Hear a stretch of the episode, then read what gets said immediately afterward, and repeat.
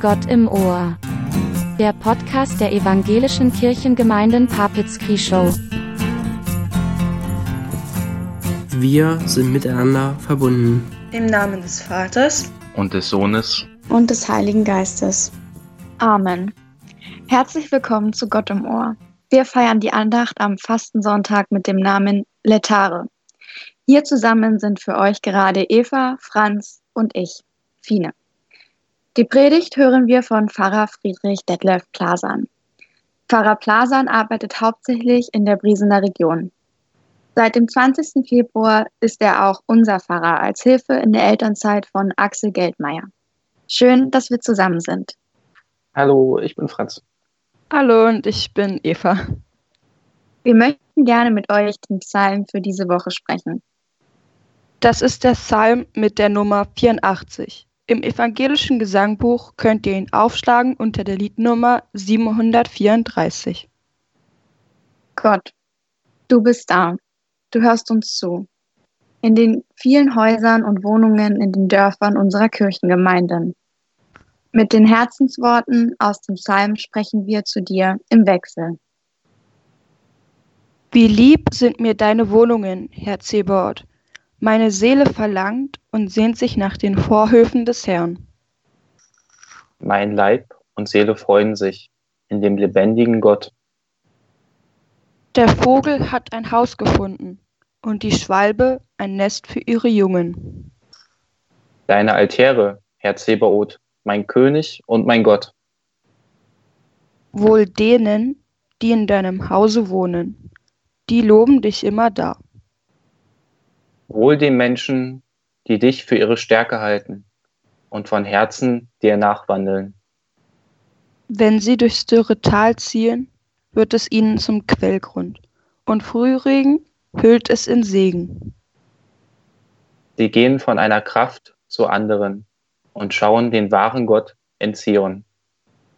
Herr, Gott Zebaoth, höre mein Gebet, vernimm es, Gott Jakobs. Gott, unser Schild, schaue doch.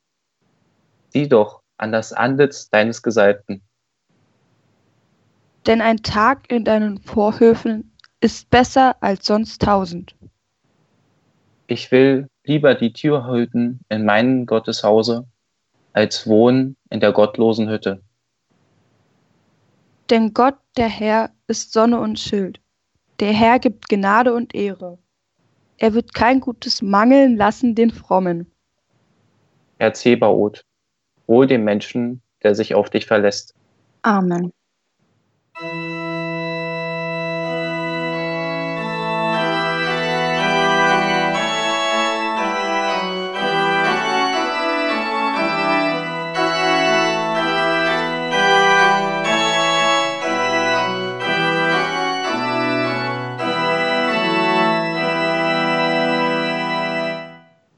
Wir hören für diese Woche aus der Bibel Worte vom Propheten Jesaja. Die stehen im Kapitel 66, die Versnummern 10 bis 14 in Auswahl. Freut euch mit Jerusalem. Jubelt alle in der Stadt, die ihr liebt. Singt alle voller Freude mit ihr, die ihr um sie getrauert habt. Dann werdet auch ihr euch an ihrer tröstenden Brust satt trinken können und euch an ihrer herrlichen Mutterbrust erfreuen. Denn so spricht der Herr. Schaut, ich werde den Frieden wie ein Sturm und den Reichtum der Völker wie ein Fluss nach Jerusalem fließen lassen. Ihre Kinder werden saugen, sie werden auf den Arm getragen und auf den Knien liebkost werden. Ich selbst werde euch trösten, wie eine Mutter ihr Kind tröstet. In Jerusalem sollt ihr getröstet werden. Ihr werdet es zu sehen bekommen, und euer Herz wird sich freuen. Eure Körper werden frisch sein wie grünes Gras. So macht sich die Hand des Herrn in seinen Dienern bemerkbar, aber seine Feinde lässt er seinen Zorn spüren. Amen. Lätare. So heißt der Sonntag, der 22. März 2020, mitten in der Passionszeit. Übersetzt heißt das Freue dich. In Zeiten einer globalisierten Krankheit wird uns geraten, uns zu freuen, trotz alledem. Der Text hat sogar weihnachtliche Anklänge. Jauchzet, frohlocket, heißt es in Bachs Weihnachtsoratorium. Jauchze laut Jerusalem, singen wir im Lied Tochter Zion. Damals, vor zweieinhalbtausend Jahren, machte ein Prophet seinem Volk Mut. Das war auch nötig. Die Zeiten waren nicht rosig. Immerhin war die Gefangenschaft in Babylon schon Geschichte. Aber die alte Pracht von Jerusalem war dahin. Und manche Menschen in Israel waren Gott so fern, dass sie Gott nicht mal einen guten Mann sein ließen. Doch jetzt sollen sich die Treuen freuen. Freuen mit Jerusalem. Jerusalem, das Jahrzehnte zuvor von den Babyloniern zerstört worden war. Gründlich. Und darin das Haus Gottes, der Tempel, genauso verwüstet. Jerusalem wird nun wie eine Frau beschrieben, eine nährende Mutter. Bei ihr, an der Brust ihres Trostes, sollen sich die Gott treuen erquicken. Die alten Knochen sollen stark werden wie junge Äste. Und die Gläubigen sollen getröstet werden wie jemand, den seine Mutter tröstet. Der Prophet sagt, Gott tröstet mütterlich. Dadurch wird Gott nicht zur Göttin, denn Gott ist Gott, nicht Mann noch Frau. Und so wie die alten Israeliten wollen wir uns auch in der vorösterlichen Besinnungszeit, die uns in diesem Jahr vor Augen führt, wie gefährdet unser Leben und unser Zusammenleben ist, trösten lassen. Denen, die noch bei Trost sind, wird nicht verkündet, dass sie nicht getröstet werden müssten.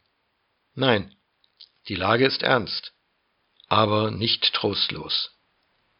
Wie Mutter tröstet, so werde ich euch trösten. Trösten auch Sie. Seien Sie anderen nahe, auch wenn Sie nicht in Ihre Nähe kommen können. Gottes Friede bewahre unsere Herzen und Sinne. Amen.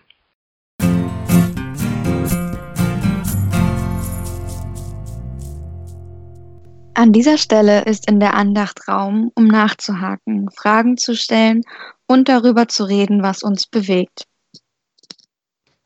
Ich habe eine Frage an euch. Meistens wird Gott ja eher männlich dargestellt. Was bedeutet es für euch, dass Gott Mutter für uns ist? Ich finde es ziemlich angenehm, dass Gott halt nicht nur immer als der Herr und Vater dargestellt wird, sondern halt wirklich auch als Mutter, die tröstet in diesem Sinne.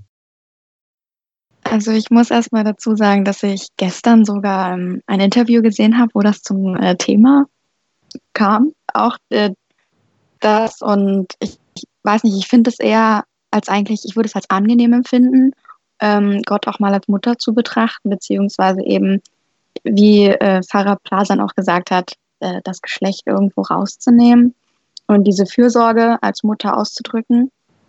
Aber ich finde den Gedankenansatz, dass äh, Gott ähm, Gott ist und nicht Mann oder Frau als Anfang. Also den finde ich sehr gut. Erstmal, erstmal was Neues. Ja. Meine Frage an euch ist, wo brauchen wir im Moment besonderen Trost? Ich würde sagen, dass wir den Trost im Moment bei uns nicht nur bei unseren Familien brauchen, sondern auch bei allen Leuten, die unsere Gemeinde unterstützen, gerade auch im Arbeitsleben und im sozialen Arbeitsleben, in Krankenhäusern und auch im Bäcker um die Ecke. Und dass wir auch bei unseren Familien vor allem sind und auch bei der Risikogruppe, bei unseren Großeltern, bei unseren Nachbarn. Da brauchen wir Trost, meine Meinung. Ja. Ich denke auch, dass wir vielleicht auch für uns selber Trost brauchen, da wir im Moment ja, wie Fien auch gesagt hat, äh, bei unseren Familien sein sollten, aber eben vielleicht auch nicht im direkten Kontakt, sondern eben nur in Gedanken, dass in diesen Zeiten ja doch eher schwierig ist, im direkten Kontakt zu stehen und man das ja auch nicht so machen sollte. Also denke ich, wir sollten uns selbst auch Trost spenden. Was denkt ihr, wofür können die Menschen in den Gemeinden in dieser besonderen Zeit beten? auf jeden Fall für alle Menschen, die jetzt besonders gefährdet sind, für alle Menschen, die isoliert sind, generell für. Also ich sag mal so, mir fällt jetzt nicht wirklich mehr was ein auf die Schnelle als das, was Franz gesagt hat. Ähm, was ist mit äh, den Menschen, die gerade arbeiten, also die, ähm, also die jetzt besonders aktiv sind, Verkäufer, ähm, das Ärzte, Pfleger und so weiter, Logistiker, die dafür sorgen, dass man halt weiterhin noch seine Lebensmittel erhält, ähnliches. Also in erster Linie denke ich, sollten wir diesen Menschen, die immer noch für uns da sind und dafür sorgen, dass wir mit dem Nötigsten versorgt werden, auf jeden Fall dankbar sein, aber auch für sie beten, dass ihnen nichts Schlimmes passiert und dass sie auch unbeschadet durch diese Zeit kommen. Ja, dem würde ich mich anschließen. Mit der Antwort, dass wir für jeden Einzelnen beten sollten, für den unsere Gemeinde und unser Zusammenleben wichtig ist und uns ähm, irgendwo auch ja, hält in der schweren Zeit.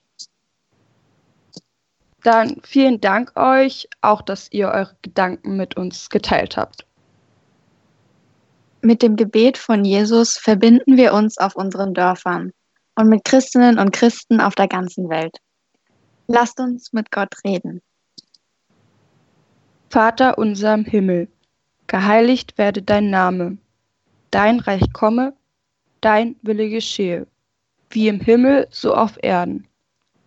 Unser tägliches Brot gib uns heute und vergib uns unsere Schuld, wie auch wir vergeben unseren Schuldigern. Und führe uns nicht in Versuchung, sondern erlöse uns von dem Bösen. Denn dein ist das Reich und die Kraft und die Herrlichkeit in Ewigkeit. Amen. Amen. Wir danken Pfarrer Plasan, dass wir mit ihm die Andacht feiern konnten. Damit wollen wir uns für diese Woche von euch verabschieden. Wir hören zum Ausklang das Gesangbuchlied für diese Woche, Korn, das in die Erde.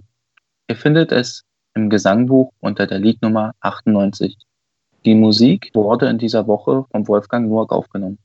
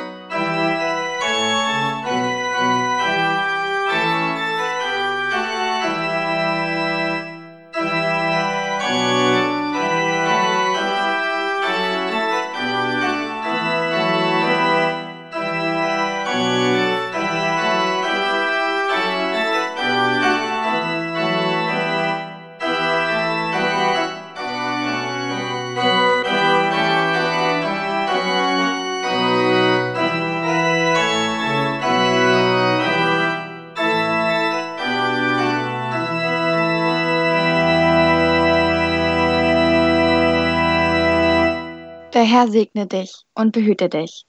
Der Herr lasse sein Angesicht leuchten über dir und sei dir gnädig. Der Herr hebe sein Angesicht auf dich und gebe dir Frieden. Amen.